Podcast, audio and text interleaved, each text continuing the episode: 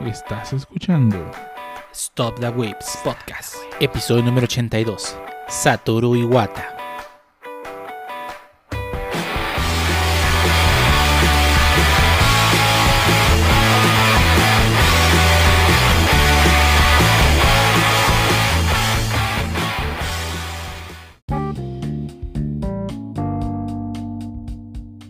Bienvenidos a Stop the Whips Podcast, episodio número 82, un podcast dedicado a hablar de anime, internet, juegos, manga, desarrollos y más cosas que interesan Whips.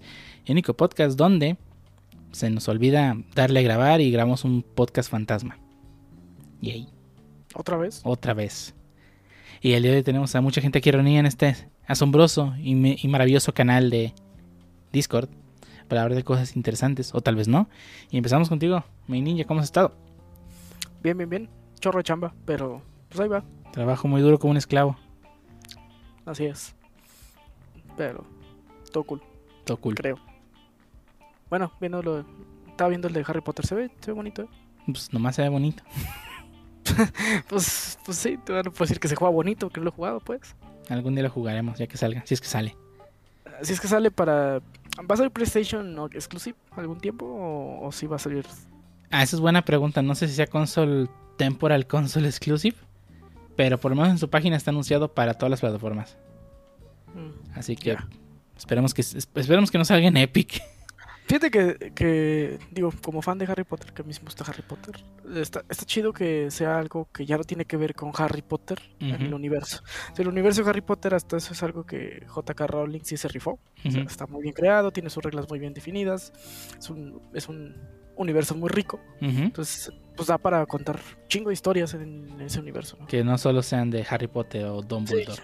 O Dumbledore, o sea, es que a mí me gustaba mucho Animales Fantásticos. Este, la idea, pues, por lo menos. Porque, ah, pues algo dentro del mismo universo, va a aumentar el lore, y pues al final lo amarraron con, con Dumbledore, ¿no? Sí, sí, sí. Sí, la neta. Sí, sí da mucho abasto para otras cosas. O sea, imagínate un Emergency Room, pero en San Mungo. Sí, o no sé, el, el CSI que le decías la otra vez, ¿no? El- El, CSI de, de, de Auro- de Aurores. O, o de estos, este... ¿Cómo se llamaban los que tenían que arreglar los pedos mágicos para que los humanos no los notaran, güey? Ah, los desmemo- desme... Los memorizadores. Ajá. eran parte de ellos. O sea, pero pues había todo un departamento encargado de eso, pero no me acuerdo cómo se llamaba. Sí, el departamento de asuntos muggles, ¿no? Algo así. No Ah, me acuerdo el, si se llama así, el punto Pero también se verá chido. es que hay mucho de dónde cortar. Sí, es un universo muy vasto, digo, con, con muchas cosas ya muy bien definidas donde te puedes nomás tomar y crear historias a- a- a- a- en, ese, en ese mismo tenor. Y este juego suena algo así. Entonces que no vamos a escuchar ni, ni de Dumbledore, ni de Voldemort, ni de Harry. Y boom, resulta que en ese momento del, del juego Dumbledore es el director de juego. Si hacen un, si hacen un cameo, va. Si se Sí. queda en cameo. Sí, que salga el cuadro y ya. No necesitamos más. Sí, no, sí, sea un cameo ahí leve de alguno y ya, que ahí se quede. Pero bueno. ¿Y tú, Garbo, qué tal? Ah, pues fíjate que ahora sí, trabajando duro como un esclavo, he estado en... Ahora sigues quitando el sueldo. Ah, no, hombre, no, hombre, ahora me están explotando. De, de- de no, de no sacarlo a ser explotado, ¿no? Este, varias juntas, de hecho, más de las que quisiera tener. Y más que nada varias de sacar requerimientos, fíjate que esto está interesante. Ah, es la primera vez, si no me equivoco, que me toca este básicamente llevar a cabo una migración de un test framework a otro. Me había tocado, obviamente, darle mantenimiento a uno, implementarlos desde scratch, pero no me había tocado cambiarme de uno a otro. Entonces, este está interesante. Em, de lo que nos vamos a migrar eh, viene siendo Nightwatch, un framework que está basado también en, bueno, en JS y nos vamos a cambiar a Tescafé, que también es para JS. Ah, pero pero Oye, con escucho que, que Nightwatch no está tan mal. ¿Qué, qué no les gustó? ¿Qué test cafés sí tiene? eh, cosas como por ejemplo de que ya no quieren que esté atado a Selenium, ah, no quieren que, bueno, una de las cosas que trae Tescafé por default es el mocking, ya puedes tener este varios, puedes hacer varios mock test sin tener que depender de otra librería o de otra situación externa, que no, ya viene. Ah, el hecho de que también puedes soportar este mm, desde con diferentes browsers desde ahí mismo, o sea, no tienes que tú descargar ya nada. Cosa que por ejemplo también con WebDriver yo lo puedes hacer. Tú le dices que este con qué navegador quieres y él solo se encarga de bajar todo, ¿no? Cosas que Nightwatch no lo ha hecho, curiosamente.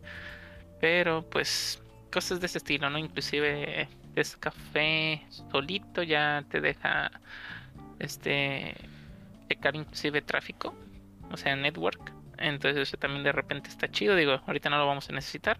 Pero bueno. Ah, con Selenium hay truquitos para hacerlo. Pero entre comillas, o sea, propiamente solo no se puede. Entonces sí, está, interesante.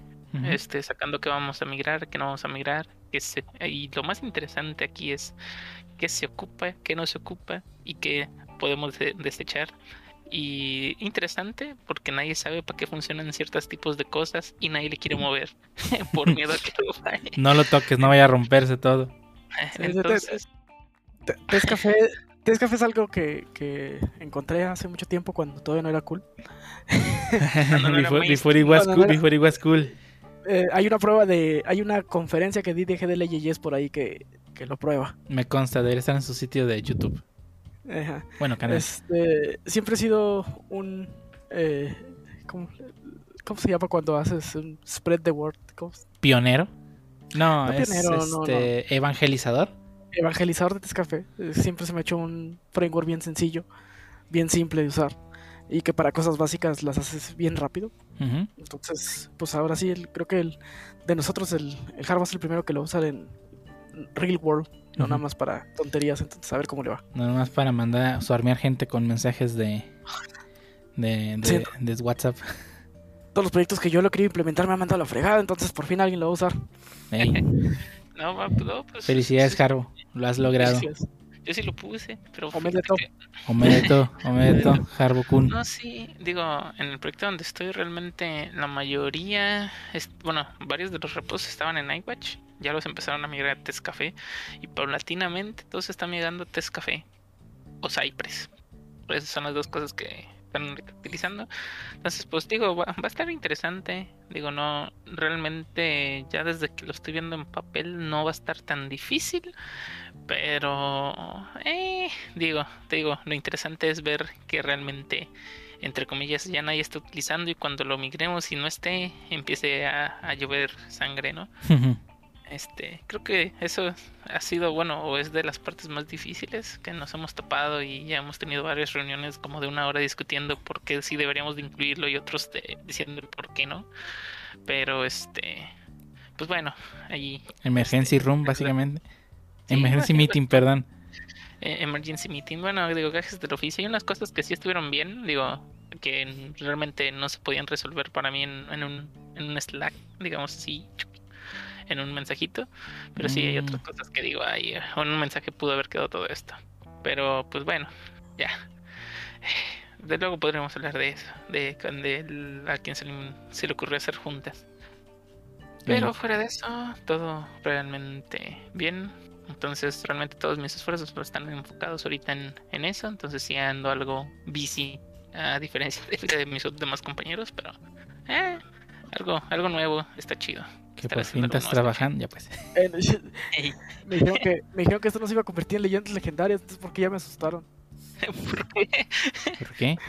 Eh, bueno, para la audiencia que no sabe, estoy en, en, la oficina donde trabajo, pero bueno, ya no me pude mover por el tráfico y estoy estaba trabajando esta tarde y pues me quedé solo, no hay nadie más conmigo. Ya entendí. Y escuché pues atrásito de mí, nomás me la sangre así gacho y era alguien que estaba entrando, estoy muy cerca de la entrada eh, y era que estaba entrando a la oficina de al lado, pero sí, sí, me, sacó uno. y, y, yo no soy creyente, entonces tuvo más feo todavía. hey, sí era cierto, ching, ya valió. Ya valió. Como, como esas personas que decían que había un espíritu en el baño. Hasta y, en, y, en, y, Literalmente. En nuestro, siguiente, en nuestro siguiente episodio vamos a tener como Medinilla llega con haciendo círculos de sal en la oficina y cómo exorciza el edificio. Pues ya nos vamos, ya, ya para qué. Ya no es mi pedo. Ahora, antes de que te vayas, lo dejes limpiecito. Ahí Está cabrón.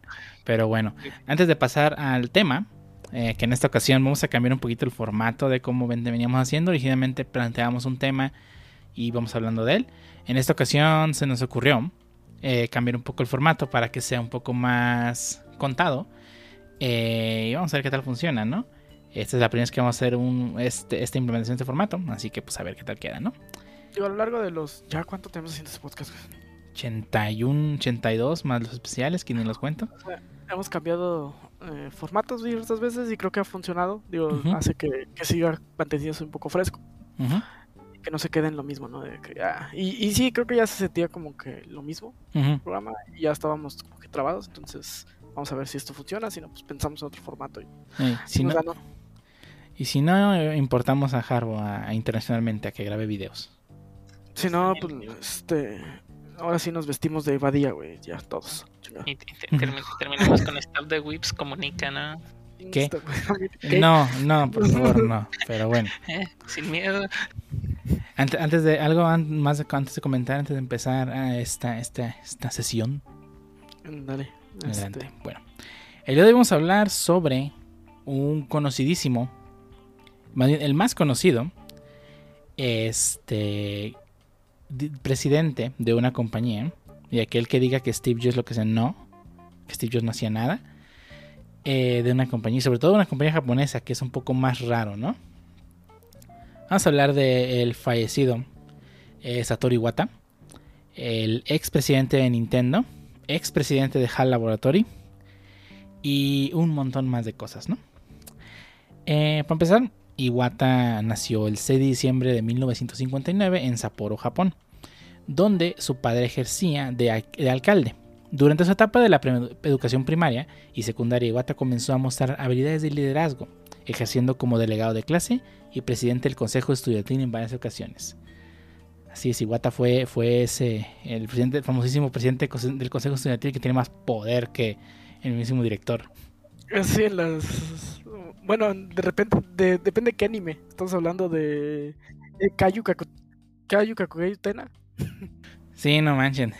O cual, bueno, cualquier que esté medio basado en, en Utena, ahí está este Chilaquil. Ah, es- Chilaquil. Chilaquil sí dice. La estructura de la escuela creo que se hace en Utena, ¿no? Sí, muchos. se. Bueno, parodia Utena. Sí, parodia. Este, y muchos otros donde sale el presidente del consejo estudiantil que tiene más poder que, que nadie. Pero bueno. Sí, es, un dic- es un dictador así. Sí, básicamente un director en minia- miniatura. Tuvo- tuvo sus primeras experiencias con ordenadores o computadoras. Aquí lo copié directamente del source, así que dejé ordenadores, perdón.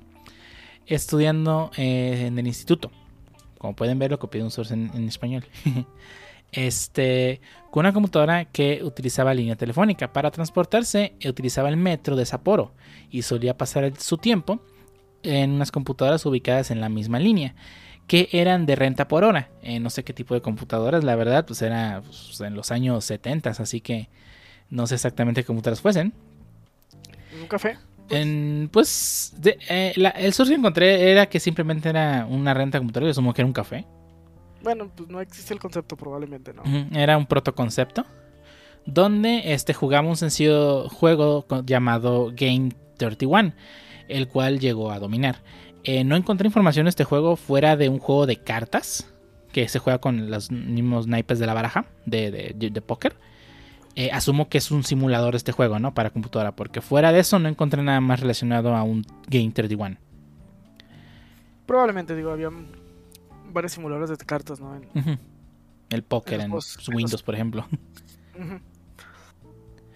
Eh, con el dinero que se ahorró trabajando como lavaplatos y con la ayuda adicional de su padre, en 1974 compró una, calculadora programable HP65. A inicio de sus estudios en Hokkaido Sapporo South High School, que es básicamente la preparatoria, en abril del 75. En su primer año comenzó a desarrollar sus propios juegos sencillos en esta calculadora, como por ejemplo un sencillo juego de béisbol. Los japoneses les mama el béisbol. utilizando la calculadora electrónica que compartía con sus compañeros de clase. Eh, la siguiente es una frase que encontré, de hecho mucho de esta investigación está basada en parte en el libro, en el libro, en el video de, Gamer Historian, si no lo han visto, véanlo, es buenísimo. Y además en las, vivencias que están escritas en el libro de Iwatask, que también por alguna razón aún no sale en español. De hecho yo lo preordené desde el año pasado y, ahora me dice que sale el 31 de diciembre de este año. Y el año pasado me decía que es el 31 de diciembre del año pasado, pero bueno. Pero está disponible en inglés. Así si quieren leerlo, está muy bueno, sí se los recomiendo. Pero bueno, esta es una frase que encontré que me gustó mucho de, ese libro, que dice: Como seres humanos, a menos que tengamos alguien que te felicite por tu trabajo y disfrute de lo que hemos creado, no somos propensos en seguir adelante. Por lo cual, conocer a estos compañeros en la escuela, de refiriéndose a los compañeros con los que compartía sus juegos, que disfrutaban de mis juegos, tuvo un gran impacto, un impacto muy positivo en mi vida, ¿no? Así que el compartir sus juegos y que hubiese gente que los disfrutara, e impulsó todavía más a que persiguiera la carrera, ¿no? Que persiguió.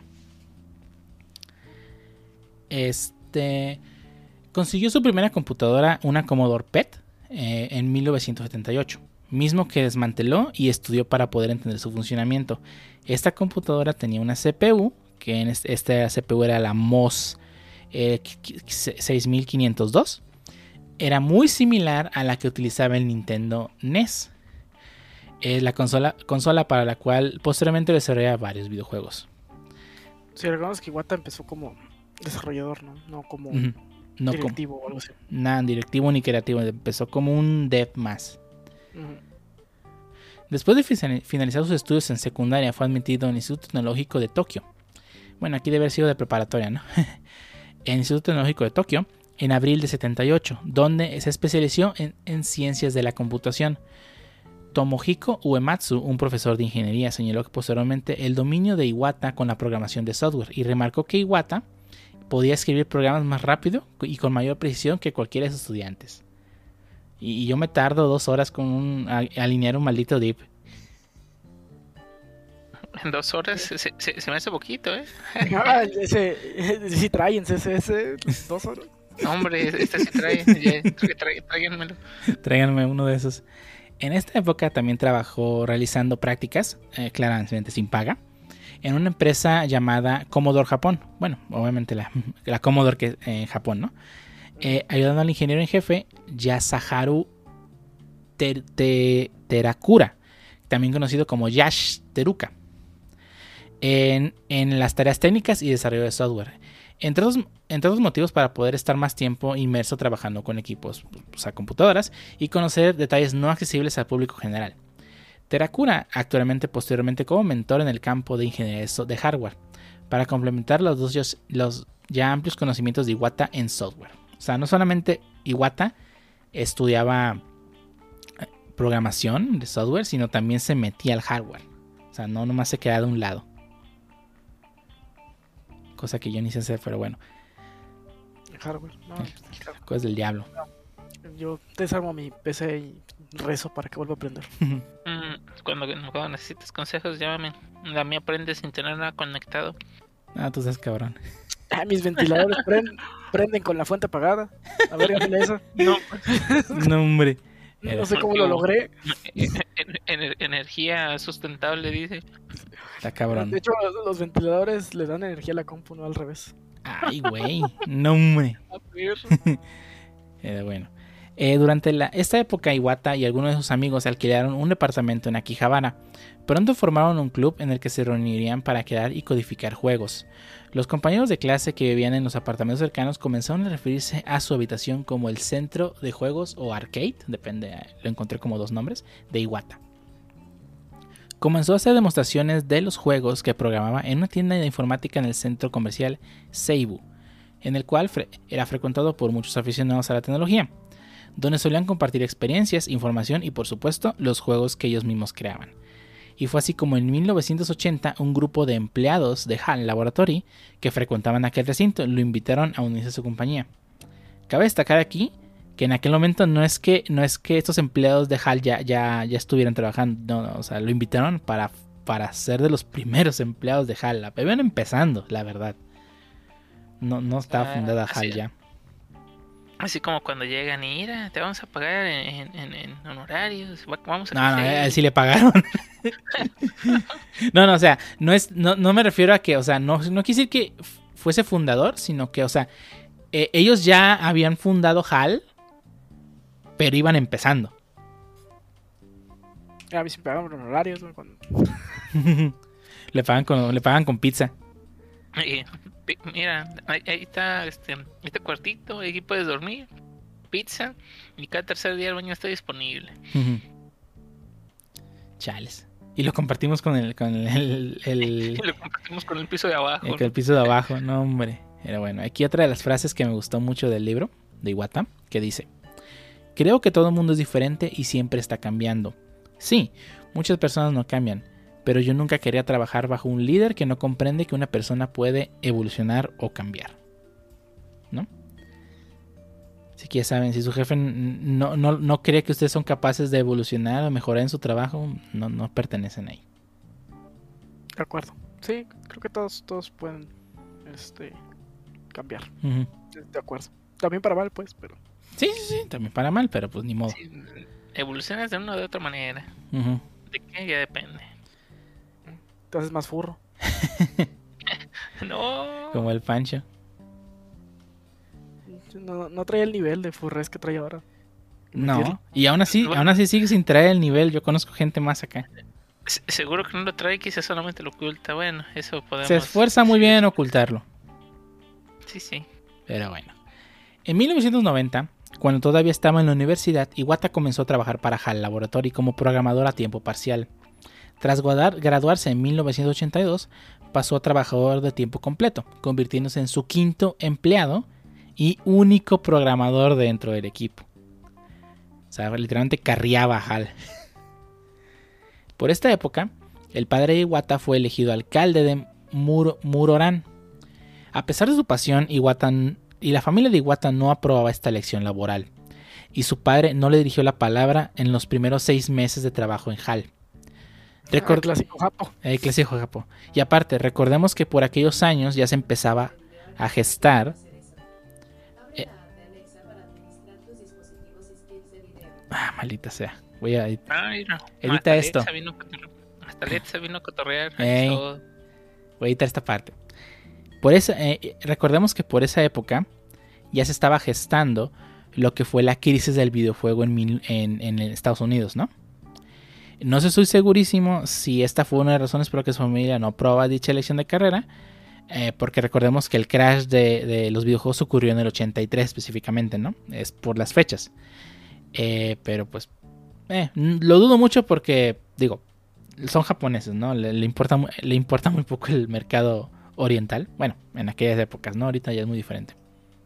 Pero pues supongo que era el, el- Pues su hijo no está trabajando en una importante compañía japonesa, ¿no? Sino en una empresa esa que hacía jueguitos para niños. Eh, y una empresa donde solamente hay cinco changos. Sí, o sea. Pues, sí, entiendo el. Bueno, no entiendo. Más bien, pues sí. eh, me, me queda claro el por qué. M- Me imagino por qué, más bien sería. Sí, sí, creo que sí. Creo que es la palabra que está buscando. Tienes razón. Me imagino por qué. Sí, pero bueno. No, me- ¿Eh? no, no tengo la certeza, pues. Sí, sí, quién sabe cuál que sería, pero sí está me... eh, japoneses. Ujú. Iwata pasó a ser coordinador de producción de software de la empresa en 1983, ayudando a crear una relación comercial con Nintendo y consiguiendo un acuerdo para producir videojuegos en un, de, para la reciente plataforma de Nintendo Entertainment System, o sea, el NES. O sea, un momento, ahorita me estás diciendo que HAL primero no era Nintendo. HAL no, ha sido, no es de Nintendo. No, ¿No es de Nintendo? ¿Qué? no, No. digo que, te- que tenga injerencia. Que sea un... Bueno, ah, ahorita, vas, ahorita vas a ver por qué técnicamente podrías considerar que es de Nintendo. Ah, por eso. Ah, o sea, que a mí- aquí mismo viene. Dale calma, dale, Dale calma, pero sí. Este. via- eh, Iwata viajó por su cuenta a Hokkaido con el fin de solicitar permiso para trabajar en juegos de la NES, a lo que Nintendo accedió. El primer juego publicado comercialmente en el que trabajó. No, perdón. eh, aquí está mal. Es el primer juego en el que trabajó, más no, no fue el primero en ser publicado. Fue Joust, es, que fue un port del juego de arcade del 82. Este. Sí, para los que vieron la película. Bueno, para los que leyeron el libro de Ray Player One saben a qué juego me refiero. Así es. La- en el libro creo que no es Joust, ¿verdad? El primer desafío. ¿En la película? Sí, no me acuerdo en la película. No, es, es una carrera y luego van a un... No me acuerdo tampoco. Necesito volver a ver. Sí, fíjate que sí voy a volver a ver. Pero bueno, si pueden leer el libro, lean el libro. Sí, el libro está muy bueno, pero sí, es específicamente ese libro, el de Joust. Eh, posteriormente trabajó en otros juegos como Balloon Fight, NES Open Tournament Golf y Airbound. Aquí, y me faltó agregar esto, se me pasó por completo, pero hay una historia con Airbound. Cuando iba a salir Airbound el, para el 3, el Mother, el Mother que se hubiese sido, que es Mother 3 en Japón, este, eh, llevaban Development Hell mucho tiempo. Les recuerdo que este juego fue planeado originalmente para salir en Nintendo 64 y terminó siendo para Game Boy Advance. Estamos hablando de dos, de una generación completa diferente, ¿no?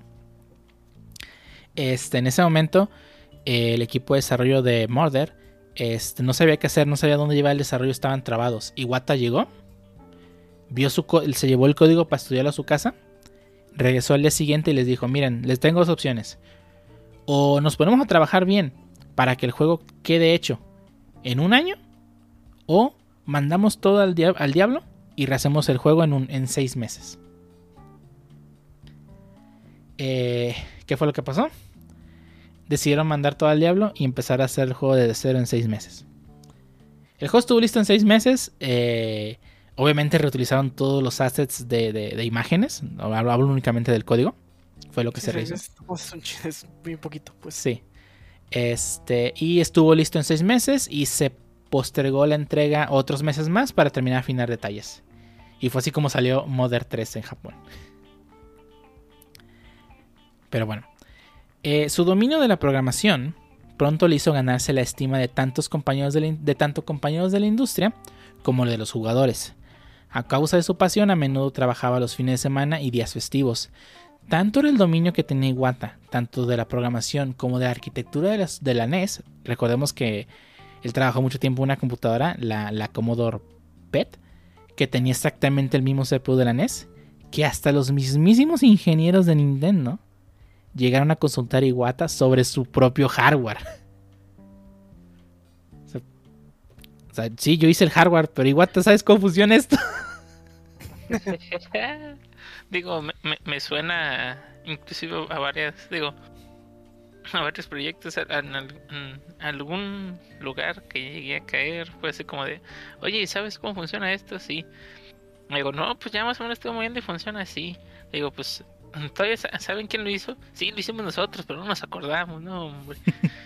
Pero Nintendo ya no, no es la primera vez que. Bueno, más bien, sí era la primera vez que le pasa, pero le, le- le siguió pasando. Sí, Mira, eh, yo sé, yo siento que le pasa a todas las empresas grandes, o sea, haces algo y regularmente tú casi no trabajas con él, o sea, como, ay, perdón, como por ejemplo Nintendo, o sea, él lo hizo y regularmente pues eran a lo mejor otros estudios los que hacían los juegos para esa consola, entonces pues como de, oye, ¿cómo funciona? No, pues sabe, más sabes tú que tú le mueves para hacer juegos que yo. En el 64 le pasó con RAR. RAR sabía mejor Rare, usar, ¿eh? usar- usar más el, el 64 y sacarle más provecho que la propia Nintendo. Hasta, hasta, hasta que les, falta les haya dicho, necesito un expansion pack porque me falta memoria, compa. Si quieres esto. Y, y no lo dudaría, ¿eh? Pero bueno. Sí. Pero bueno, llegó un punto en el que HAL se encontraba al borde de la quiebra, justo cuando Iwata estaba trabajando ahí, ¿no? Y justo en ese momento, Iwata fue ascendido a presidente de la compañía en 1993.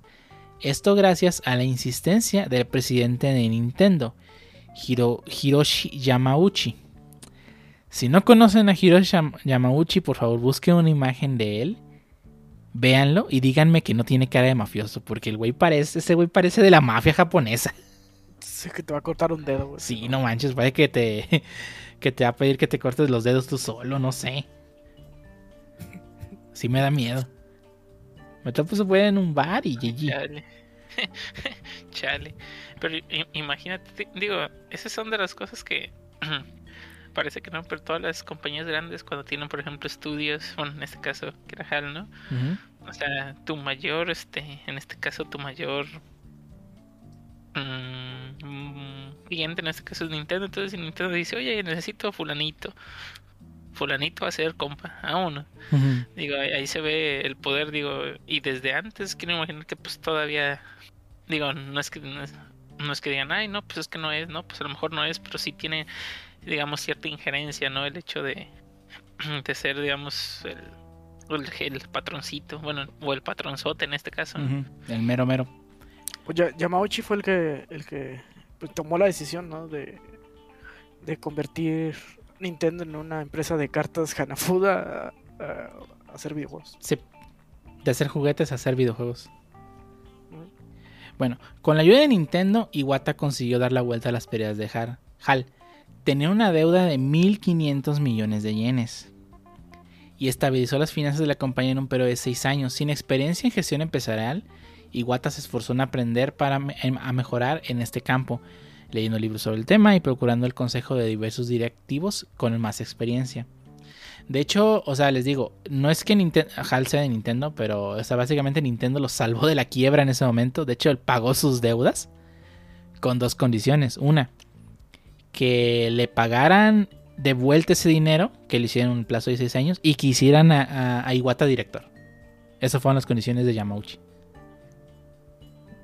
Yo digo, este, este güey Yamauchi, yo siento que si se quita la camisa, sí tiene un tatuaje acá bien, bien mafioso.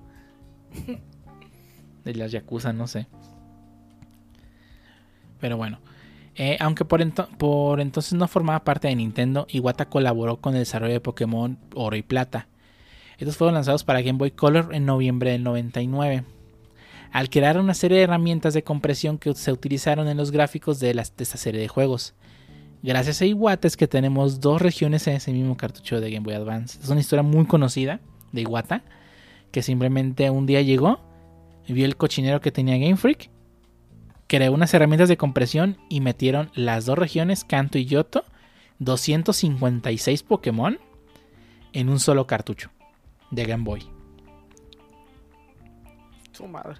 Estaba, pesado el vaso. El vato no era un developer cualquiera, el güey sí sabía. No, hombre, necesito llevármelo para Warzone, a ver si, si así empiezan a optimizar, porque no, mm. hombre. Mientras trabajaba como intermediario para Game Freak y Nintendo, participó en la programación de Pokémon Stadium para Nintendo 64, revisando el código original de Pokémon Red y Blue, que en este caso era Red y Green para Japón. Portó todo el sistema de batallas del, al nuevo juego en una semana. No manches, neta eso yo no lo sabía y, Pokémon Stadium es uno de mis juegos favoritos ever, ever, ever, ever, ever respetos. De acuerdo con Tsunekatsu Ishihara, presidente de The Pokémon Company, Iwata contribuyó decisivamente a llevar a Pokémon a los mercados occidentales. Como presidente de HAL, eh, Iwata desarrolló un plan para la localización después de revisar el código de Red y Blue, que posteriormente fue completado por Teruki Marakawa. Con las revisiones.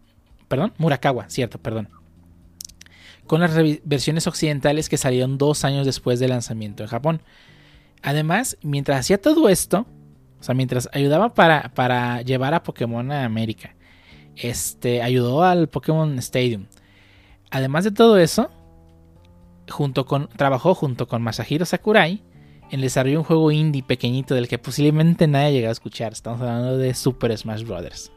O sea, aparte de hacer todo eso, estuvo trabajando en el desarrollo de Smash Bros en secreto, porque recuerden que al final cuando se lo presentaron a los directivos de Nintendo, eh, le metieron personajes de, Nintendo para lo de peleas. o sea, tener un juego de peleas originalmente. Luego se les ocurrió meter personajes de Nintendo y se los mostraron así a los directivos. Y solamente por ser, por ser Iwata, les dieron el visto bueno del Smash. Y creo que, bueno, ya saben qué fue lo que pasó con el Smash, ¿no? Entonces se murió, ya nadie, ya nadie se acuerda de él, ¿no? Eh, bueno, me refiero a todo el éxito que tuvo en sus juegos posteriores, pero bueno. No, no, yo me refiero a la franquicia, pero era un mal chiste. Sí, sí, sí. pero bueno, aquí es otra de las frases que me gustó del libro de Iwata, bueno, de Iwatask. El número de cosas que podemos, que debemos hacer siempre será mayor a la cantidad de cosas que realmente podemos hacer. Si intentas hacer todo lo que tienes en tu lista, solo terminarás desgastado esta, frase yo me la voy a llevar. O sea, literalmente es un dale calma, un dale calma, pero con una, una palabrería. Nah, pues es lo que yo les digo siempre, denle calma, pero nadie me hace caso. Tienen, que venir con palabras bonitas. Claro, claro. Mira, el compa te quiere decir, te quiso decir darle calma, ¿sí o no? Sí, no lo estoy sí. negando. Te dicen sí. Yo, yo Pero- soy, yo soy. Pero él me dio una a- explicación por cuál debo darle calma. No nomás me dijo la de calma. Es que es que mira, si te doy la explicación, menos le vas a dar calma, mejor mira, dale calma, luego vemos. Así es así. Eh, Claro y conciso al men- el mensaje principal, dale calma. no, pero sí, sí, sí. La frase realmente sí. Pues te lo pone, ¿no? Dij- dijeras tú de otra manera, pero sí, oye, dale calma. Si quieres hacer todo, pues no va a salir nada. Literalmente, lo que no salió, hoy no va a salir en todo el sprint, dale calma. Ah, Así de sencillo. Pero sí, muy bonito. Bueno, una frase muy, muy inspiradora. Le voy a dar más calma. Va. sí, nada de calma, pero bueno. En el año 2000, bueno, va- vas a ver que Iwata dijo esto, pero veas que él no le daba calma, ¿eh? En el año 2000, Iwata se convirtió en jefe de división de planificación corporativa de Nintendo, pasando a formar parte del consejo de administración de la empresa. En los dos años siguientes trabajó para reducir el coste y la duración del desarrollo de los videojuegos, pero preservando su calidad. Durante los dos primeros años de, de Nin- en Nintendo, la compañía consiguió un incremento de 20 a un, y un 41% respectivamente, incrementos que parcialmente fueron atribuidos a su trabajo. Este, eh, cuando Yamauchi, quien fuera presidente de la compañía desde el 1994, se retiró el 24 de mayo del año 2002. Fue Iwata quien sucedió, lo sucedió en este puesto, con la aprobación de Yamauchi, convirtiéndose en el cuarto presidente de Nintendo y el primero que no estaba relacionado a la familia Yamauchi ni por parentesco ni por matrimonio desde su fundación en 1889. Porque recordemos que Nintendo tiene más de 100 años. Eh, Yamauchi dejó la compañía en manos de Iwata con esta última petición, que Nintendo creara, creara ideas completamente nuevas y hardware que reflejara ese ideal, y que produjera software que cumpliera ese mismo estándar. Y bueno, creo que por lo menos. Por lo menos lo ha logrado. En mi opinión. Pero bueno. Bueno, ahí están los años oscuros de Wii U, ¿verdad? Pero de eso no se hablan. Desde GameCube. ¿eh? Eh, El, el Wii. El Wii es, es, es otra cosa diferente al GameCube y al Wii U. Ah, El Wii fue un pequeño respiro entre dos fracasos. Tres. ¿Tres? Bueno, el Q es de 64, tienes razón. Era un- 64 fue un fracaso. Bueno, ta- también ten en cuenta que Nintendo por mucho tiempo vivió de sus consolas portátiles. Pues sí, pero eso no le quita el fracaso al 64. Ah, no, pues. eso, eso sí es cierto. Pero bueno. Iwata heredó así una empresa que promocionaba el individualismo y siguiendo la política establecida por Yamauchi de crear nuevas posiciones de desarrollo según fuera necesario, aunque esto impidiera una colaboración más efectiva entre ciertos departamentos. Aunque en ese momento Nintendo era una empresa rentable, no estaba en una buena posición en comparación de otros dos fabricantes de consolas, ¿no? La recién lanzada GameCube tenía un bajo rendimiento a comparación de sus competidoras, la PlayStation 2 de Sony y la Xbox de Microsoft, las cuales superaban el número de ventas.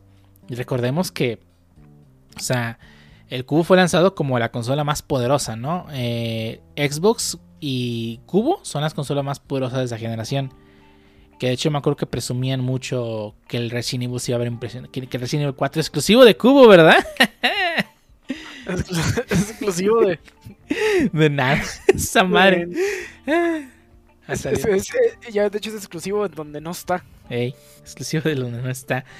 Eh, Microondas con el Resident 4. ya casi, ya casi.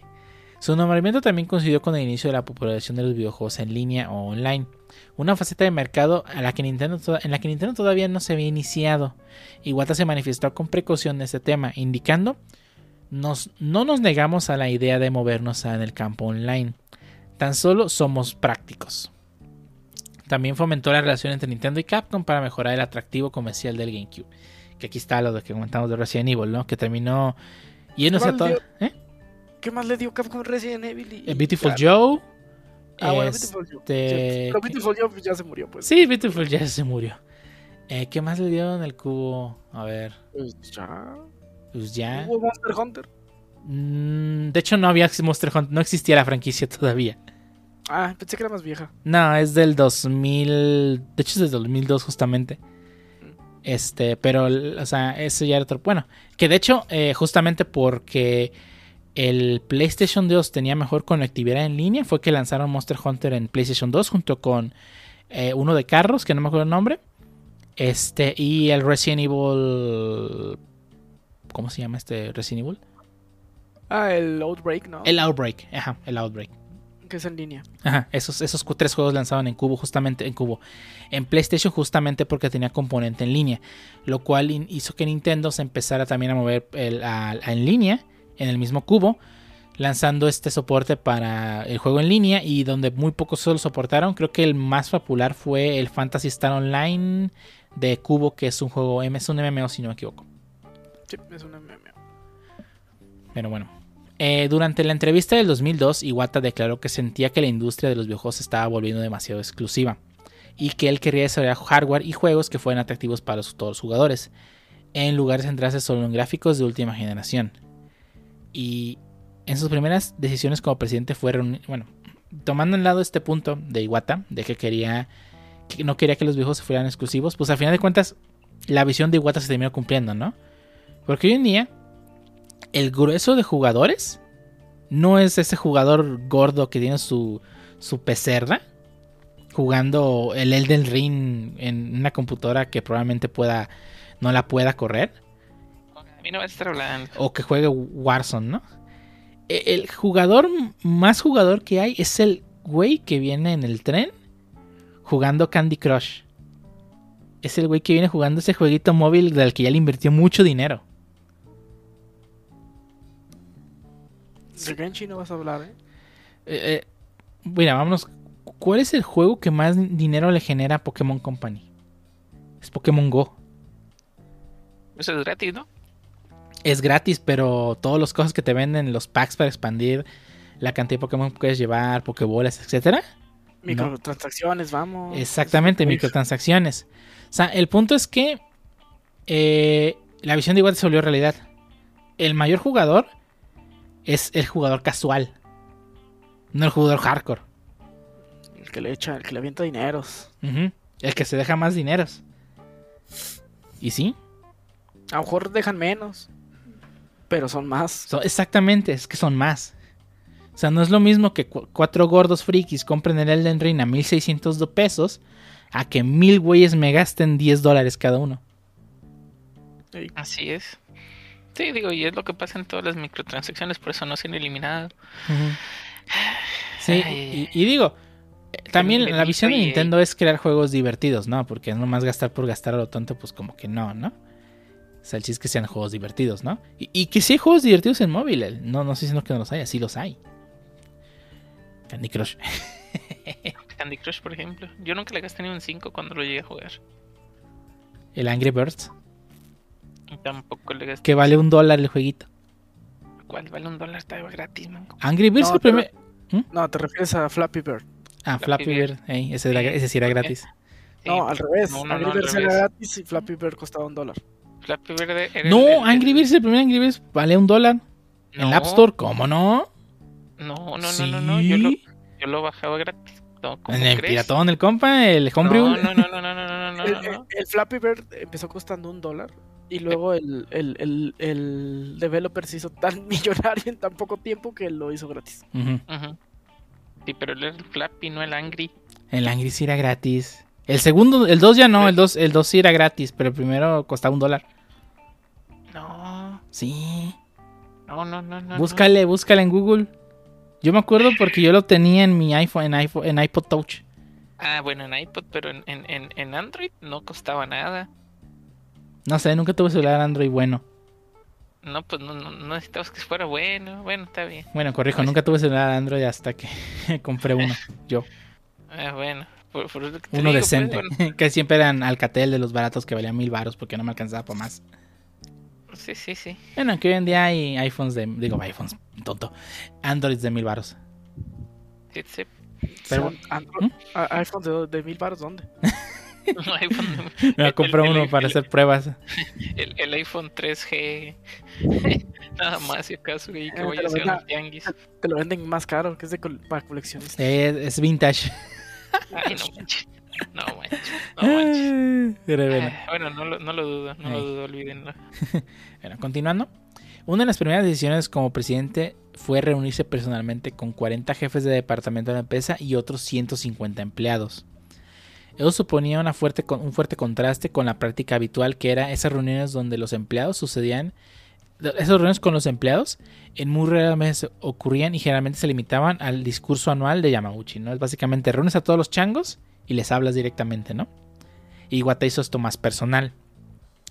Shigeru Miyamoto describió este ambiente empresarial previo como, como el, el ambiente empresarial previo como sofocante y afirmó que Iwata mejoró la ventilación. Iwata era consciente de que su posición como presidente no garantizaría la conformidad de sus empleados, por lo que trató de comunicarse con ellos a un nivel personal. Cu- Cuando un empleado no estaba de acuerdo con, su opinión, Iwata le sugería que siguiera con su, que siguiera con su idea, en lugar de la que él le había propuesto, afirmando que los creativos solo mejoran tomando riesgos. Eh, y aquí es una frase muy interesante que me gustó de Iwata en el libro que dice, mientras más frustrada esté una persona, más importante es que sean escuchados. Y- y como que sí está, o sea, me ha tocado verlo, ¿no? Que de pronto tú hablas con alguien y, o sea, un manager o un lo que sea en alguna empresa, hablas con él y, y- y- si tú no estás de acuerdo con algo, o sea, como te piden la mayoría que te guardes esa idea para ti, ¿no? En lugar de que la, la, la, mejo- la mejores o la trabajes o escucharte simplemente, ¿no?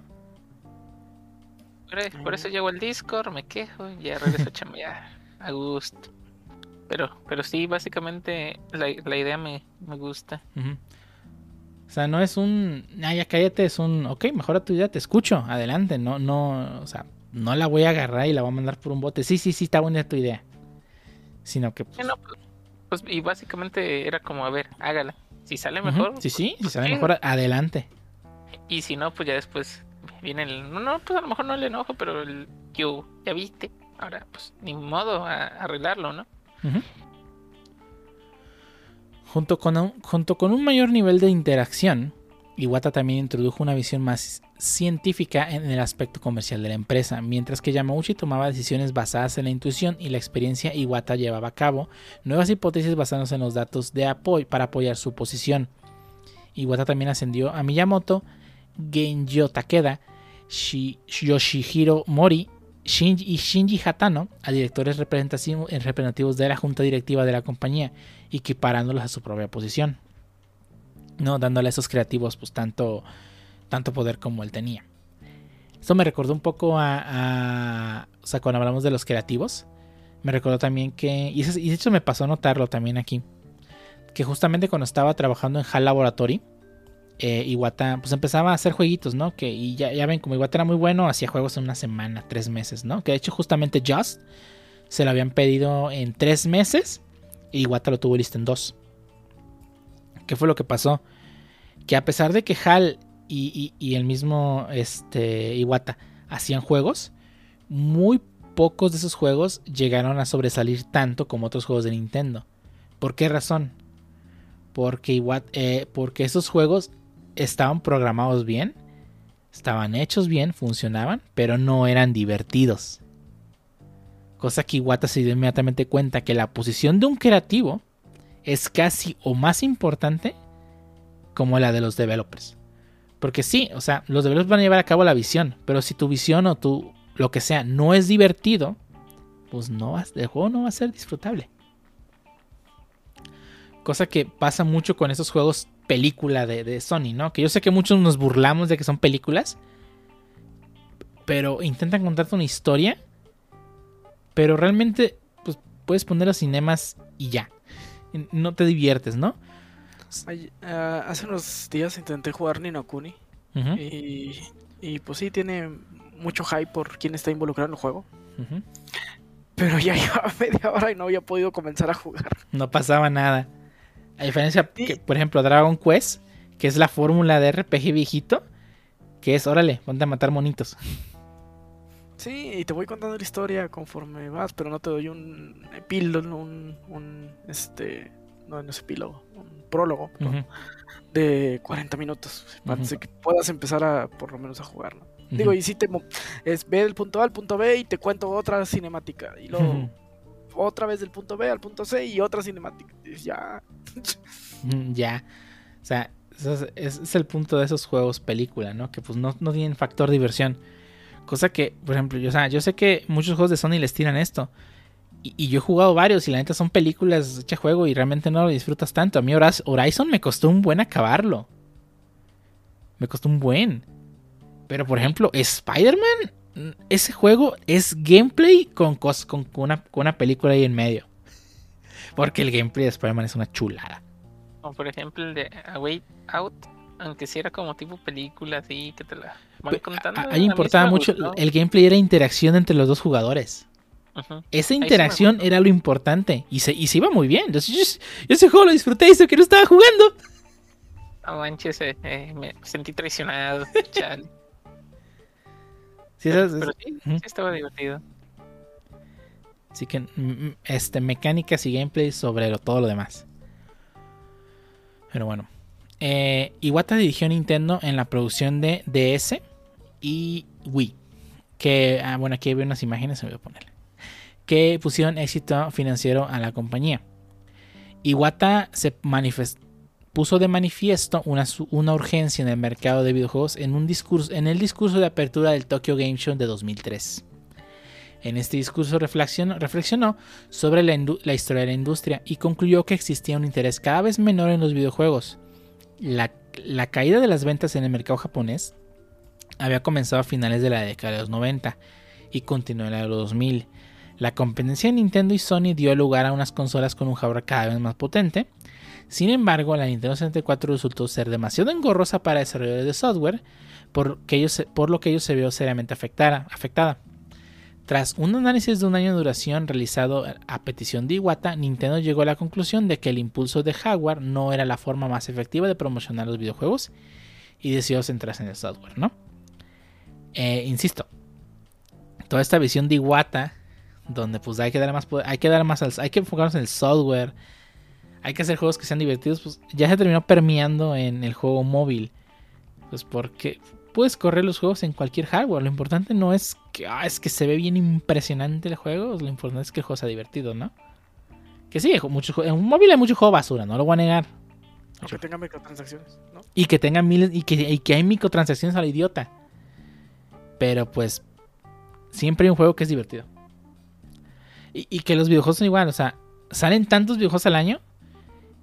Pero ¿cuáles de verdad quiere? Ah, es que tengo ganas de volver a jugar esto.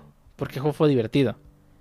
No nomás, ah, es que, ¿qué pu- por ejemplo, lo que me comentamos era todo el juego de Harry Potter, ¿no? Pues se ve bonito. y ya era todo lo que podíamos decir, ¿no? Quién sabe cómo se va a jugar, pero se ve bonito. Se ve bonito, exactamente. Y pues digo, no, no, que se vean bonitas las películas, no, no, no los juegos. Los juegos yo voy a jugar, no voy a ver gráficos. Pongo el benchmark de. Y ya con eso. Pero bueno. Ves- ya ves, quieres que se vea bonito. Digo, sí se vale. Tampoco es que no se esfuercen en que se vea bonito. Ah, no, sí, sí, sí. No estoy diciendo que, ay, hazme cualquier cosa con dos pedazos de cartón. Hay juegos muy divertidos que se ven muy bonitos. Está... Los nuevos Tomb Raider, a mí me gustan mucho. A mí me divierten mucho. Sí, están muy chidos. Y se Eh, ven muy bien. Pero, o sea, y hay juegos que a pesar de que no tienen gráficos impresionantes, son divertidos, como puede ser Celeste o estos juegos de pixelar, ¿no? Que tienen un gameplay tan bueno que, pues, el- el- ahora sí que como se ven pasa a segundo plano. Iba a decir Blasphemous, pero. Nah, Blasphemous está bien bonito y se juega muy chido. Sí, pero está difícil. Ah, bueno, sí, sí, sí, está difícil. el control varias veces y no he pasado ni el primer mundo. Sí, sí, sí. O sea, no, no, porque, no porque se- esté bonito y se, no quise que no se juegue bien, simplemente digo. Eh, pues hay que darle prioridades a, a- Si le das prioridad únicamente a cómo se ve, a cómo se juega, pues ahí tenemos un problema. En 2004 tuvo una importante hubo una importante reorganización interna de Nintendo, en la que Iwata consolidó varios departamentos establecidos por Yamauchi con la intención de promover el trabajo colaborativo en toda la empresa. Posteriormente, en 2005, estableció un proyecto de expansión de usuarios, mediante el cual los empleados que normalmente no estaban asociados con el desarrollo de videojuegos podían proponer sus ideas para nuevos juegos. Así es como Jaimito, de, de- de que era el barrendero, propuso una idea para un videojuego. Es broma esto, no, es, bueno, no, igual, no Ah. sé si pasó, la verdad. y prometió, eh, no sé. ¿Qué juego no se ha inventado para ese tiempo todavía? Mm, 2005. Ya estaba todo lo popular de Nintendo, ¿no? Mm, no, Fire Emblem todavía no era lo que es hoy en día. No Bueno, existía Splatoon. Ah, Eh, Splatoon. Mm, Splatoon no existía. Este. Pues nacieron todos esos proyectos en, el. Bueno, que es 2004. Bueno, todavía mucho que descubrir. Eh, en la entrevista que se hizo en marzo de 2004 declaró que los videojuegos han llegado a un callejón sin salida. Se hizo hincapié en que los desarrolladores desperdiciaban demasiado tiempo concentrándose en, los mejores jugadores y que, y que serían incapaces de obtener beneficios si no se acercaban al jugador promedio. También expresó su deseo de que Nintendo considerada co- consi- Nintendo, considerada una empresa conservadora por aquel entonces, se convirtiera en una pieza pionera en la vanguardia del entretenimiento. entretenimiento. Iwata articuló una estrategia basada en Océano Azul. La estrategia de Océano Azul eh, es, ha, eh, ha dado la competencia entre empresas basándose en un pilar fundamental, la innovación, teniendo como premisa que las compañías necesitan dejar de competir entre sí para ser exitosas en el futuro. Eso se refiere a la, estrategia del, del Océano Azul. Así como, pues mira, no voy a. No vamos a hacer lo que hicimos en los 90, lo del famosísimo Sega Dus o a Nintendo y cosas así. Si no es más, mira, vamos a innovar, innovar y dejemos todo de lado, ¿no? Para- Tú preocúpate por ti. ¿Mm? Tú preocúpate por ti, no por lo que está Ajá. haciendo otro. Ey, no te preocupes porque, por- porque lo quiso el vecino. Que tu juego quede chido. o sea, sí, inspírate, se vale, pero pues. Para ayudar a Nintendo a competir con el éxito de los fabricantes de consolas, se implementó esta estrategia ¿no? de la Océano Azul. En lugar de competir en las especificaciones técnicas, aprovecharía su experiencia previa como desarrollador de videojuegos para producir hardware y juegos innovadores y entretenidos. Iwata ayudó a llevar a cabo una revitalización del negocio de consolas portátiles de la empresa en la transición desde la Game Boy Advance a la Nintendo DS, que lucía un factor de forma, un, un form factor eh, único e incluía una segunda pantalla en la parte inferior que era táctil, como con lo que permitía el desarrollo de nuevas propuestas de videojuegos. Eh, la idea de utilizar dos pantallas en un único dispositivo provenía del, del mismo Yamauchi desde- desde antes de su retiro mientras que fue Miyamoto quien había sugerido la utilización de la pantalla táctil. Eh, Miyamoto encabezó posteriormente el desarrollo del dispositivo, del dispositivo y sus prototipos. La Nintendo DS demostró ser, demostró ser un sistema muy rentable y llegó a convertirse en la segunda consola más vendida de todos los tiempos. Eh, obviamente ahorita ya fue superada, ¿no? Eh, con más de 140, 154 millones de unidades vendidas, incluyendo las reediciones posteriores.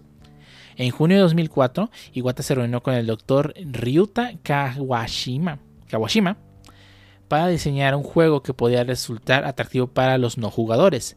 El proyecto se convertirá posteriormente en Brain Training, cuando se entiende tu cerebro, o como se llamó pues, en América, Brain Age.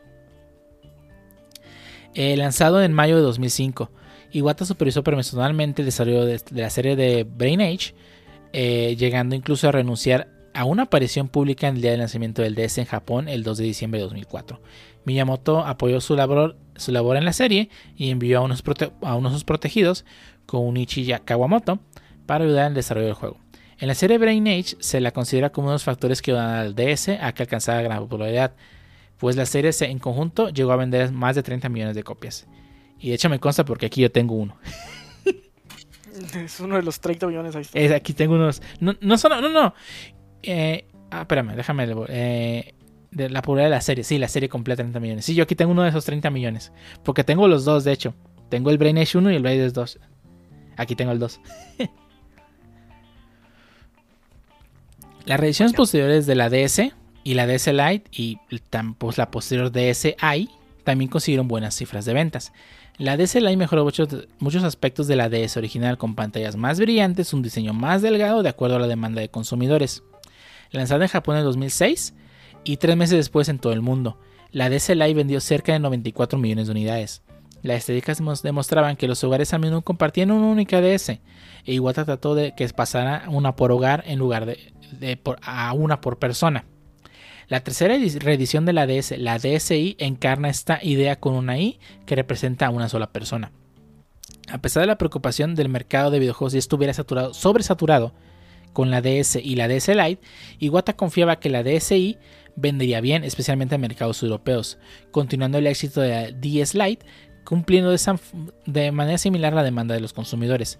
Además de ser todavía más delgada y ligera, la DSi contaba con dos cámaras, soporte para tarjetas DS, SD, perdón, el sistema de Nintendo DSi Sound y la tienda de Nintendo DSi. En, en relativamente poco margen de los dos lanzamientos de DSi Lite y la DSi, rompió con el patrón convencional de lanzamientos de sistemas, ya que salieron del mercado solamente 18 meses, con 18 meses de diferencia, cuando eran habitualmente 5 años de diferencia las consolas, ¿no? En aquel tiempo. Iwata consideraba que la caída gradual de los precios que se produce con el paso del tiempo en un ciclo de 5 años era una manera indirecta de decirle a los consumidores que esperaban que se esperaran antes de comprar los nuevos productos y una penalización para que se compraran en el momento del lanzamiento. Eh, las conversaciones entre Iwata, Miyamoto y Takeda sobre la nueva consola de sobremesa eh, eh, comenzaron por allá del 2003. Con el apoyo de Yamauchi, Iwata lideró el desarrollo del producto revolucionario que posteriormente se convertiría en la Nintendo Wii. Eh, posteriormente asignó a Takeda al proyecto indicándole que se saliera de la ruta de, la hoja de ruta de la tecnología y, premisa general de, que le tiene que gustar a la mamá. Esas fue como las palabras de Iwata, ¿no? Que mira, ya aléjate de que se vea chido, eh, que le tiene que gustar a, una jefa de casa, a, una mamá. Este, bueno, la palabra exactamente que usó fue ama de casa, ¿no? Pero bueno. Candy Crush. Candy Crush.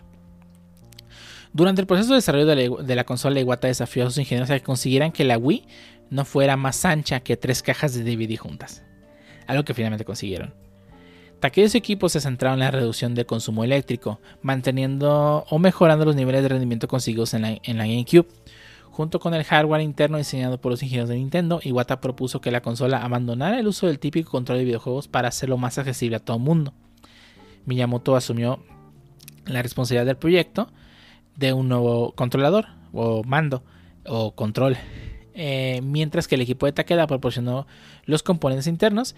Después de seis meses y docenas de prototipos desechados, Takeda diseñó un sensor de píxeles activos que más tarde se convirtió en el aspecto central del mando a distancia, ¿no? que fue el puntero básicamente. Con la adición de los aceleramientos consiguieron producir un control de movimientos efectivo. ¿Estás diciendo que la que la Wii es la última consola que no es una comp? Sí. ¿Por qué no?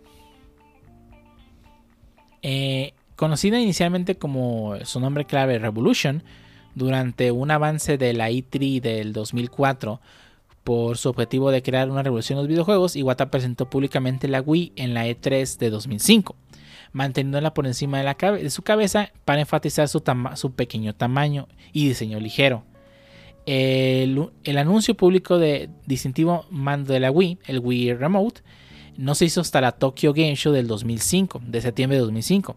Durante su discurso en la convención, Iwata reiteró su postura sobre la expansión y crecimiento del mercado de los videojuegos, haciendo hincapié en la necesidad de crear controladores menos complicados. Eh, y luego salió el mando de la Wii en Nunchuck, pero bueno. el diseño del control remoto del mando deriva en parte de su deseo de tener un dispositivo que fuera inmediatamente accesible para todos. También insistió en referirse al mando de la Wii simplemente como control remoto, en lugar de un, control para enfatizar su accesibilidad a todos, ¿no? Realmente es un control remoto, como un de la tele, ¿no? No es un control de videojuegos, ahí todo grande, gordo, lleno de chetos.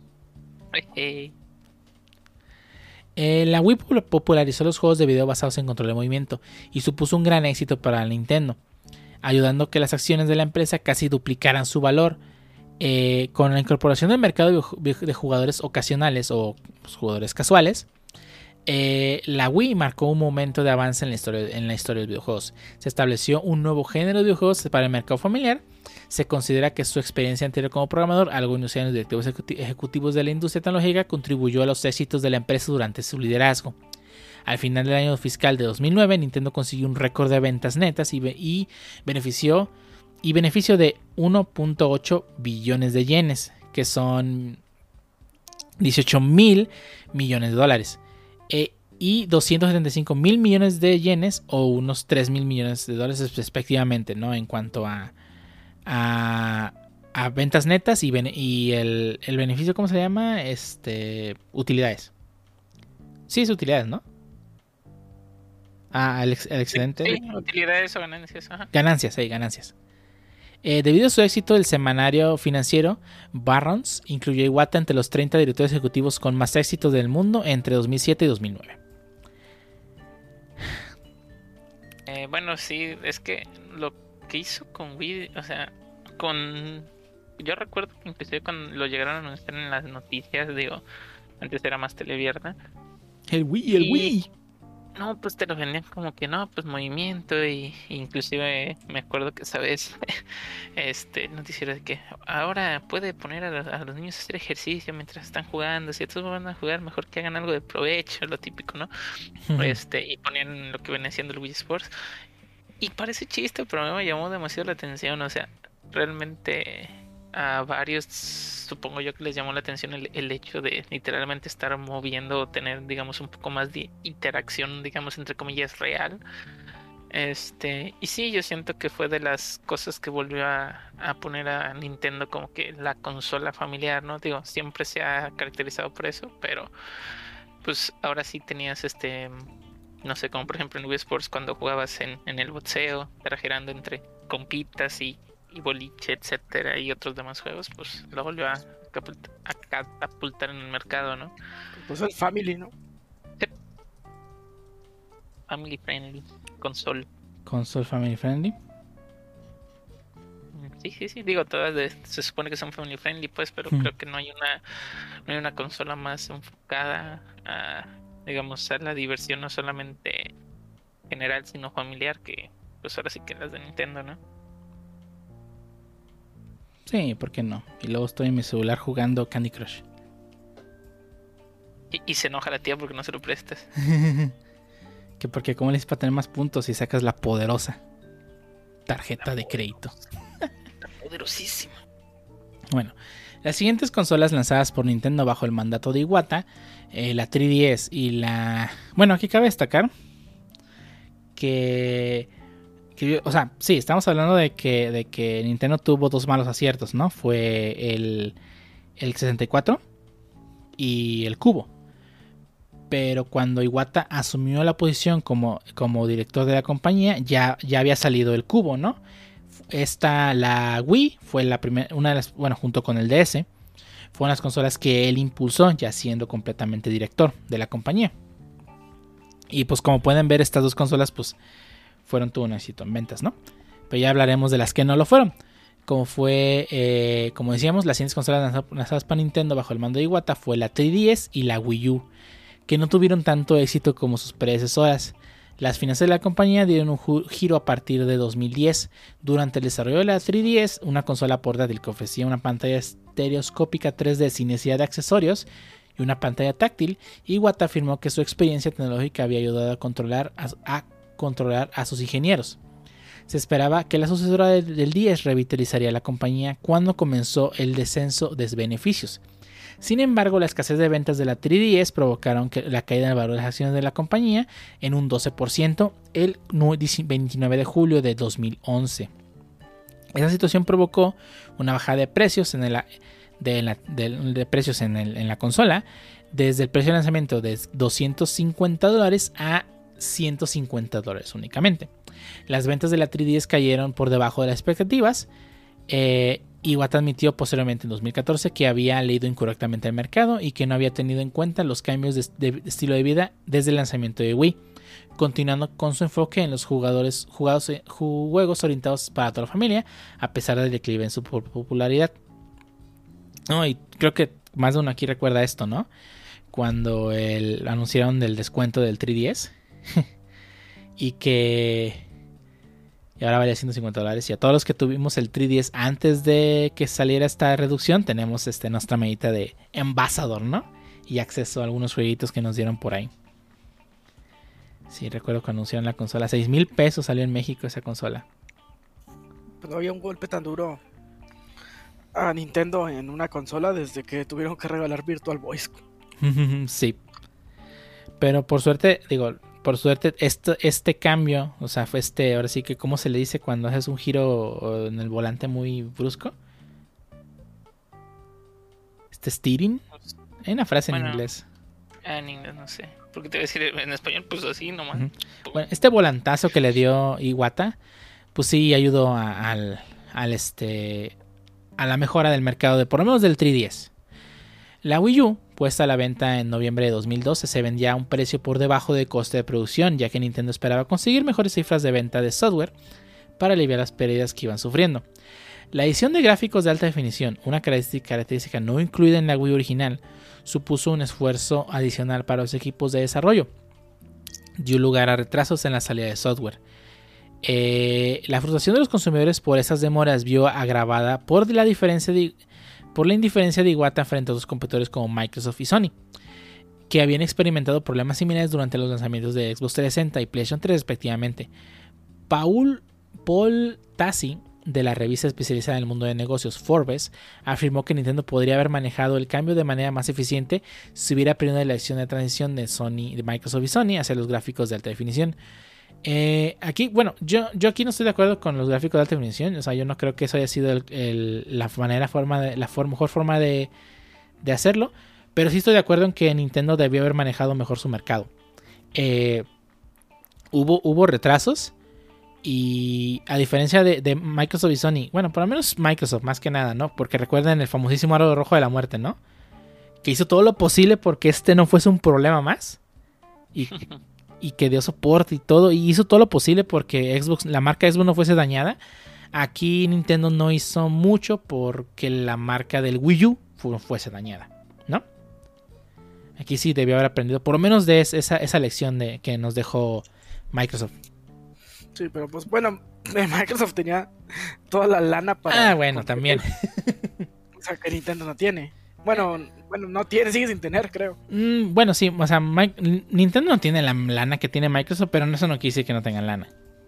Pues sí, pero no para hacer, o sea, el nivel de contención, la lana que tuvo que gastar para la contención que, hizo para que Xbox no se muriera en el 360. Fue una lana que Nintendo no se podía dar el lujo de De hecho, que ninguna compañía se puede permitir. Sí, no, que solo con compañías del tamaño de Microsoft, que no son muchas, a lo mejor el ratón. Sí, tal vez el ratón. Entonces, tal vez el ratón, tal vez Apple, ahorita, ahorita, ¿no? En ese tiempo. Este, Google. Digo, ese, ese tamaño de empresa se puede permitir, pero Nintendo no es una empresa de ese tamaño. No.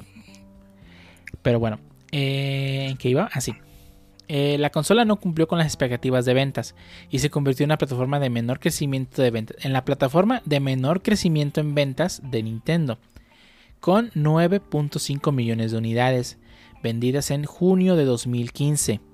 Miyamoto atribuyó estos resultados a un mal entendimiento del público del concepto y la funcionalidad de la videoconsola. O sea, están mal los usuarios, no entienden mi hardware. está muy tonta esa explicación, ¿verdad? Pero bueno.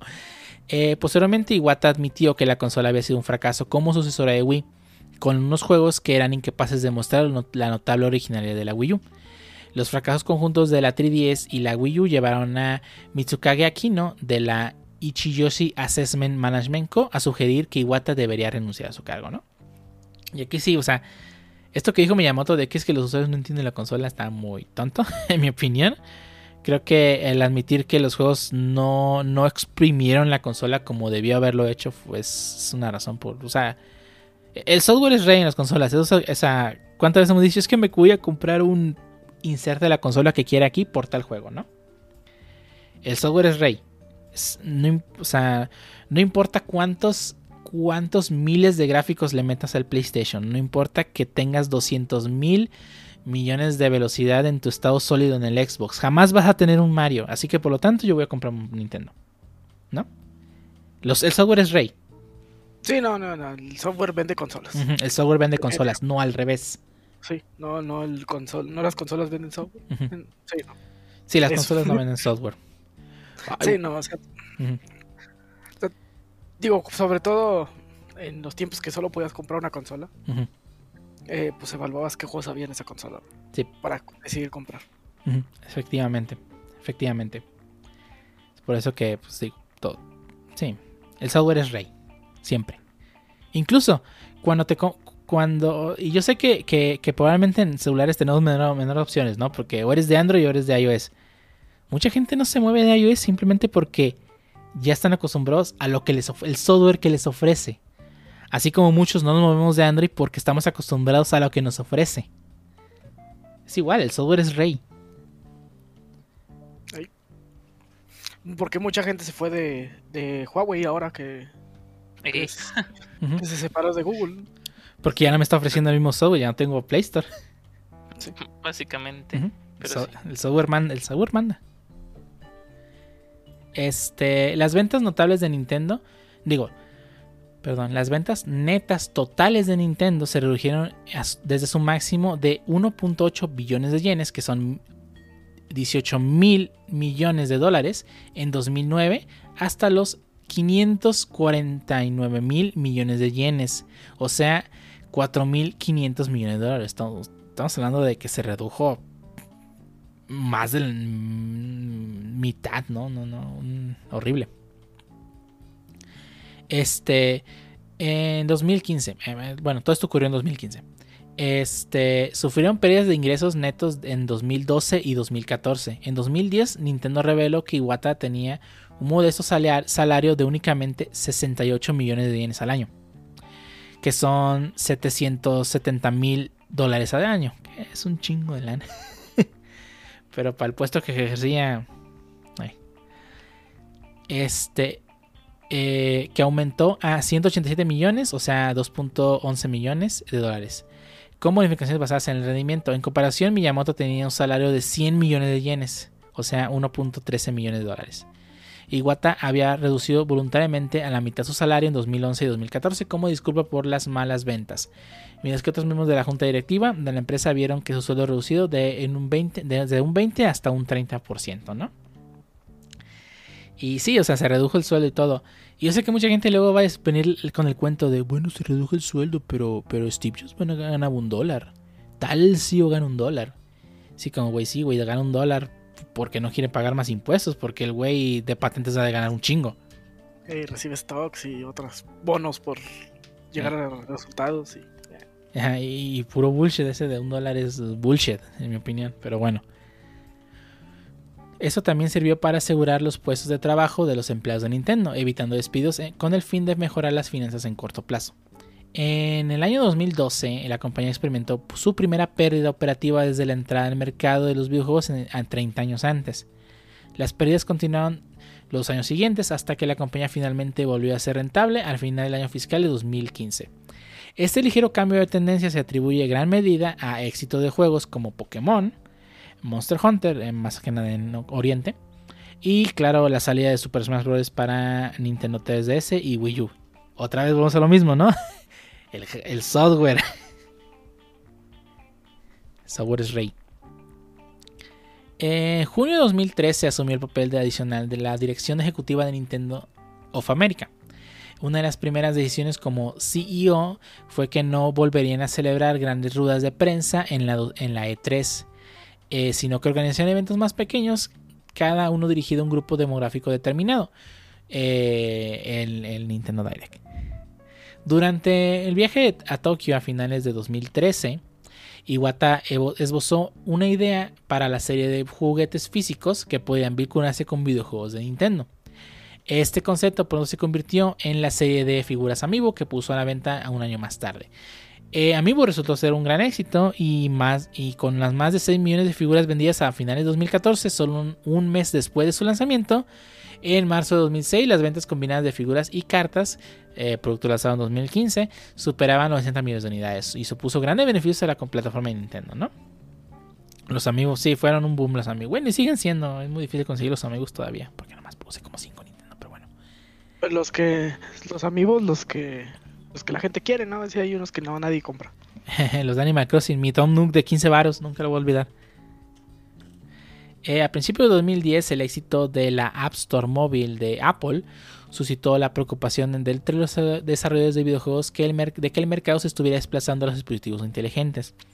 Aunque Nintendo por entonces no consideraba una amenaza su dominio en el campo de juegos móviles, en julio del mismo año Iwata reconoció que la competencia de Apple y los consideró como el enemigo del futuro.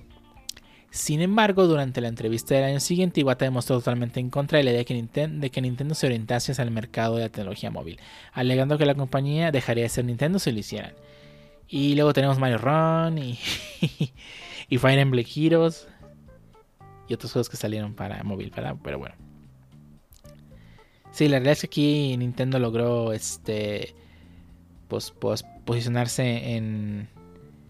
En. ¿Cómo se dice? En. En este. Ay, ¿cómo se dice? El. Sí, o sea, las posiciones móviles. Todos los, todo el juego. El mercado móvil, ¿no?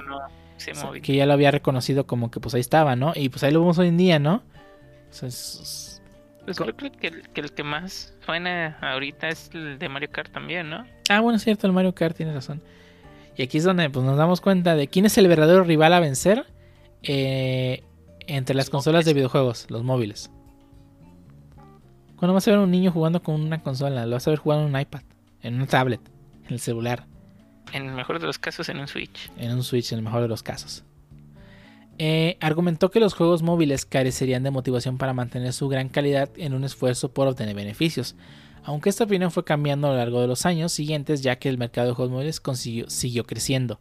En 2012 reconoció que los dispositivos móviles suponían una competencia significativa, pero que, se manten- que, pero que mantenía su confianza en las capacidades de su compañía. En un mensaje a los accionistas en marzo de 2014 declaró, Creo que finalizó la era en la que la gente juega en todo tipo de juegos solo en sistemas específicos para ello, refiriéndose a una conveniencia en los dispositivos móviles para el entretenimiento rápido y sus capacidades de expansión sobre, sobre el software específico de la consola portátil, comenzando a surgir críticas en su continua negativa para moverse en el mercado móvil, con los analistas e inversores que solicitaban continuamente un cambio de actitud. Yoshi- Yoshihisa Toyosaki, presidente de Architect Grand Design Inc., declaró que Nintendo está alejada de la realidad y en referencia a la reputación de la empresa de ignorar aportes ajenos a ella. En cierta medida esto influyó a la negativa tanto en las finanzas de Nintendo como en su popularidad.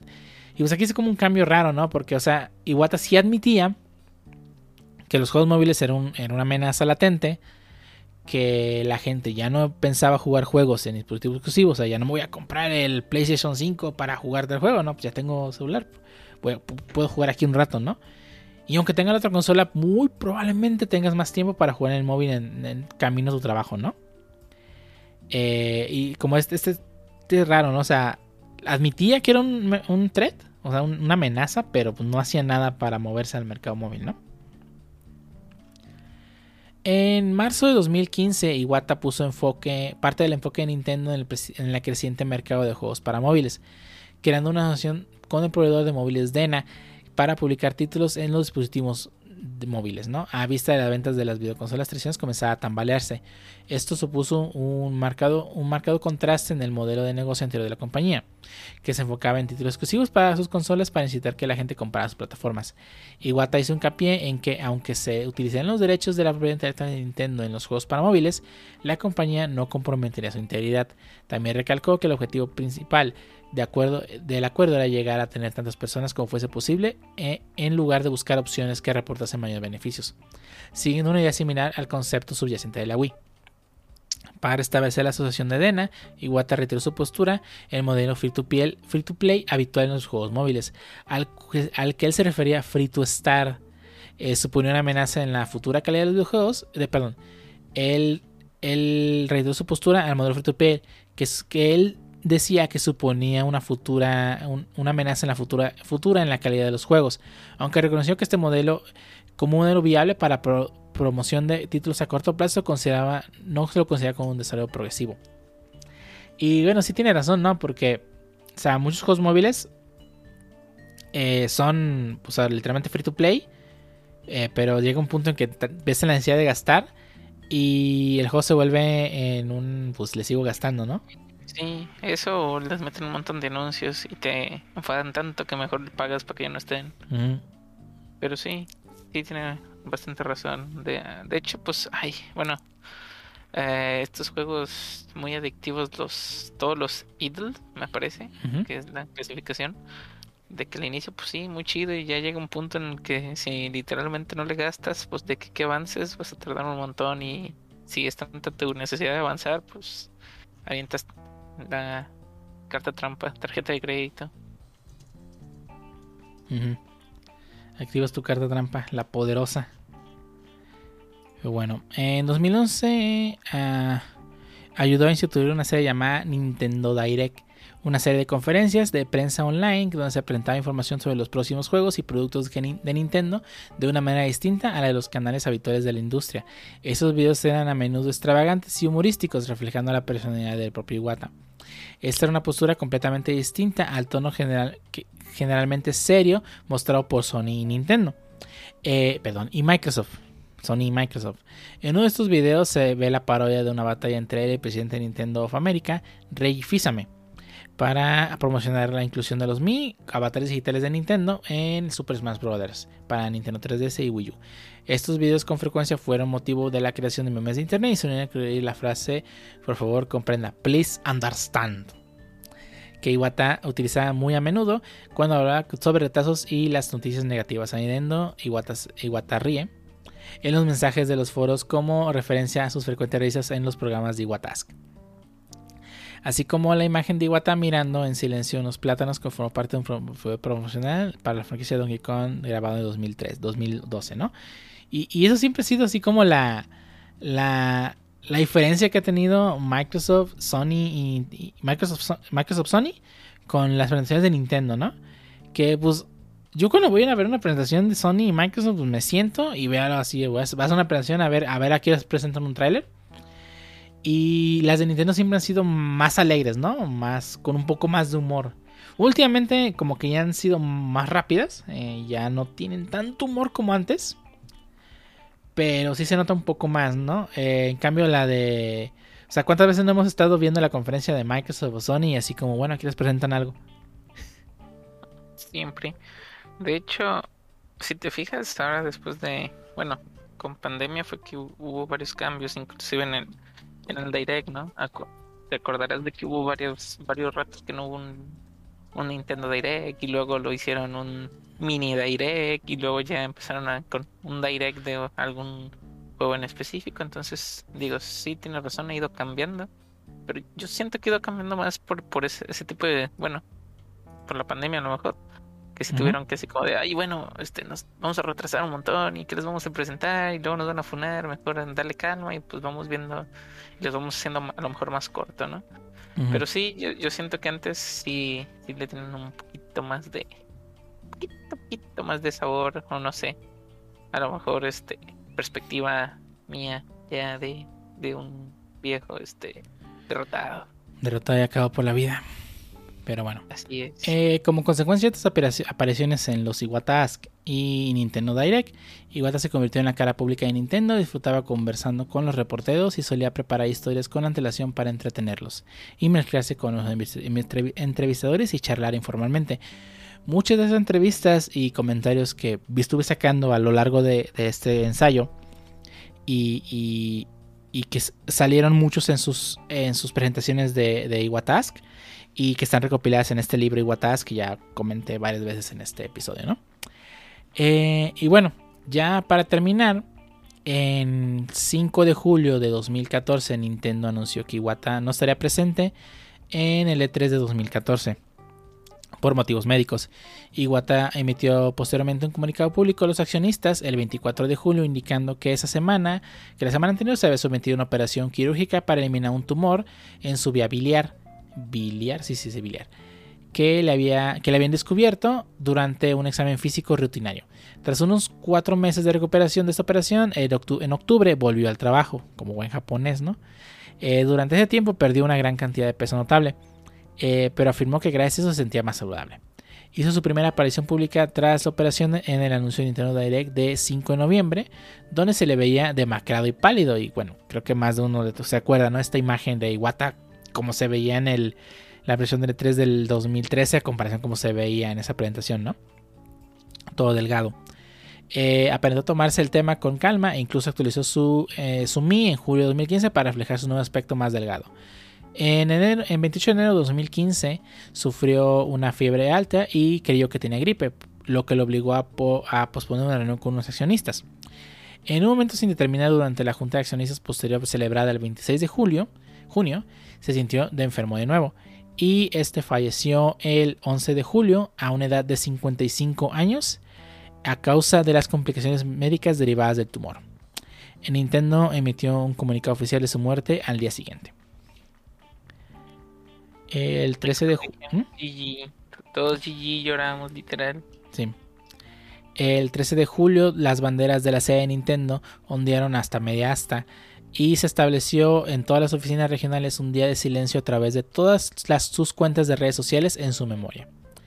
Miembros de la industria del videojuego y aficionados expresaron por, tristeza, por igual su tristeza por su fallecimiento en las redes sociales. Elogiaron y agradecieron sus logros. Los aficionados establecieron memoriales por todo el mundo, como en la Embajada de Japón en Moscú, Rusia, o la Nintendo World Store en New York. Eh, Shuhei Yoshida, presidente de Sony Computer Entertainment Worldwide Studios, declaró: Rezo por el señor Iwata, que tanto contribuyó al desarrollo de la industria del videojuego. Descansa en paz. El compositor y director Jun Junichi Masuda, conocido por sus trabajos en la serie de Pokémon, tuiteó: Era un hombre que entendió Pokémon y un gran líder. Cuando lo visité el otro día parecía estar bien. Rezaré por su alma desde el fondo de mi corazón. Horas después del anuncio del fallecimiento se envió a Twitter una fotografía de un arcoíris sobre la sede de Nintendo Tokio, que pronto se convirtió como se conoció como la senda arcoíris al cielo, en referencia a una de las etapas de la serie, a una de las a la pista arcoíris de Mario Kart, ¿no? Y fue ampliamente compartida en esta red social. El Instituto Tecnológico de Tokio publicó un memorial el, 4 de agosto con la aportación de los recuerdos de un, con la aportación de los recuerdos de antiguos profesores y compañeros de clase. En la ceremonia de los Game Awards de 2015, Reggie Fils-Aimé ofreció un tributo a Iwata, describiéndolo como un hombre sin miedo y único en el sentido pleno del término. Los servicios funerarios se llevaron, a, cabo en Tokio el 16 y 17 de julio. Se calcula que asistieron más de 4.000 personas para presentar sus respetos, a pesar del mal tiempo provocado por el tifón Najka. Tras el velatorio, los restos de Iwata fueron incinerados. Tras su muerte, los directores generales Shigeru Miyamoto y Genyo Takeda asumieron temporalmente sus funciones y gestionaron la empresa de manera conjunta. El 14 de septiembre, de, 14 de septiembre Nintendo anunció que Tatsumi Kimishima, jefe de la división de recursos humanos y antiguo CEO de Nintendo América, eh, sería el sucesor de Iwata como el quinto presidente de la compañía. A lo largo de su vida, Iwata fue conocido por sus ideas poco convencionales y por cambiar al mundo de los videojuegos.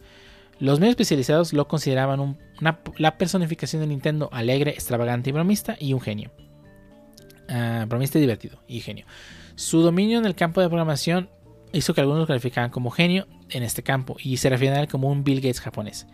Su enfoque práctico para los negocios le ganaba la admiración y respeto de los desarrolladores y jugadores.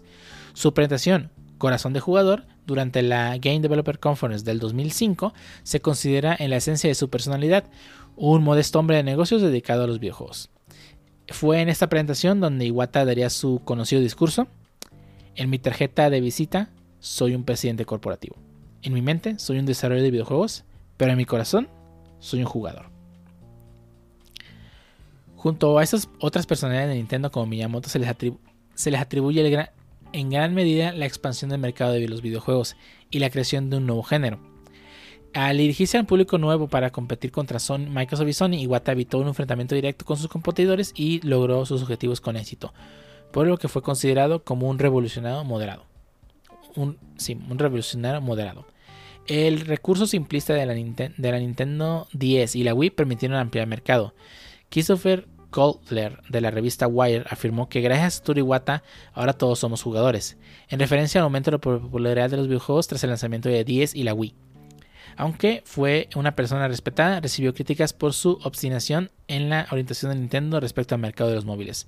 Tras su muerte, tras muerte Iwata, Reiji Fisame afirmó: Pasarán años antes de que su impacto tanto en Nintendo como en el uso de, como en videojuegos se aprecien plenamente. Iwata fue galardonado en un título póstumo y por unanimidad por la, con el premio de la trayectoria a los premios Golden Stick en los 2015 por su influencia en la industria del videojuego. Eh, también en un título póstumo se le otorgó el premio de la trayectoria de la Academy Interactive Arts and Science en 2016 durante, el Game Developer Choice Awards de 2016, Iwata fue honrado con un corto animado de David Hellman, el artista con el que trabajó en el, artista con el que con el que trabajó en el videojuego Braid. Con un homenaje en su honor en el videojuego Star Fox Zero con la frase este juego está dedicado a nuestro Erwin caído en combate. en, la- en los créditos finales. Y tras todo esto, eh, damos terminado esta plática respecto a Satoru Iwata, que como pueden ver, no, no era nada más un un CEO, Director de- un director, era un verdadero programador. Y un Pues, jugador. Era programador, estrella, rockstar, y luego ejecutivo estrella ¿qué y, director estrella. Ey, y Rockstar. Ese sí se puede, ese sí pueden poner ese Rockstar en sus títulos. Sí, no, no que hay chavi, se ve de chavillos ahí que apenas saben React que Ey. ya se ponen rockstar. Rockstar de JavaScript. Eh, Sí. No, hombre. Y ni, ni siquiera sabe qué hace el event loop. ah, pero bueno. Hasta aquí está plática de Iwata. No sé qué les pareció.